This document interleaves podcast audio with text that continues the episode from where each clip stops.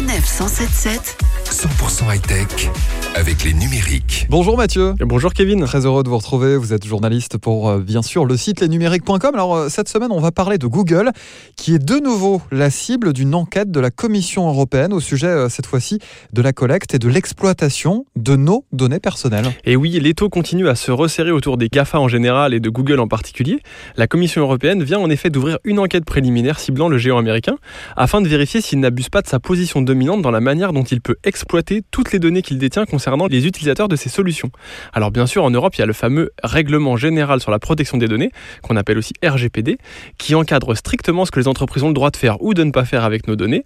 Mais il sera là davantage question de voir si Google ne fait pas à un endroit ou à un autre entorse aux règles de la libre concurrence. Et tout à l'heure, je disais une nouvelle fois parce qu'en effet, euh, bah, c'est pas la première fois, euh, si je me trompe pas, que Google est la cible d'enquête en, en Europe sur le continent. Et non, la, la Commission européenne et plus exactement sa commissaire à la concurrence, la danoise Margrethe Vestager, est réputée comme étant une dame de fer prête à tenir tête aux grandes multinationales du numérique.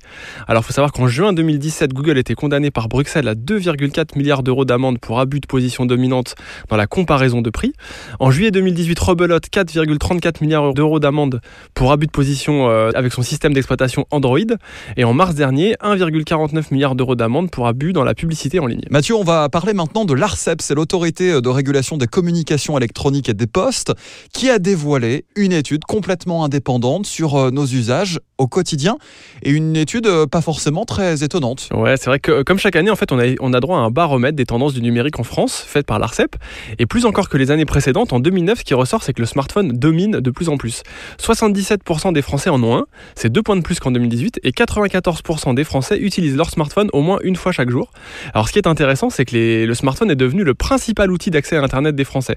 Ils sont en effet 51% à surfer de préférence avec un smartphone aujourd'hui, c'est 4 points de plus que l'an dernier. Et désormais, seuls 31% des Français se connectent à Internet de préférence avec un ordinateur. Et un autre constat qui est fait, c'est que les usagers ont de plus en plus recours aux applications. 78% utilisent les messageries instantanées comme Messenger, WhatsApp ou Snapchat pour envoyer des messages, et 61% d'entre eux passent même régulièrement des appels avec ces applications, euh, que ce soit en vocal ou en visio. Et vous, euh, Mathieu, vous êtes plutôt WhatsApp ou, euh, ou texto? Ah, je suis plutôt WhatsApp, faut l'avouer. Faut l'avouer. Bon, bah, vous rentrez parfaitement dans le sondage. Merci beaucoup une nouvelle fois, Mathieu. On vous retrouve la semaine prochaine. hein. Ouais, merci à vous, à la semaine prochaine. Avec grand plaisir. Merci. Retrouvez toutes les chroniques de Sanef 177 sur sanef177.fr.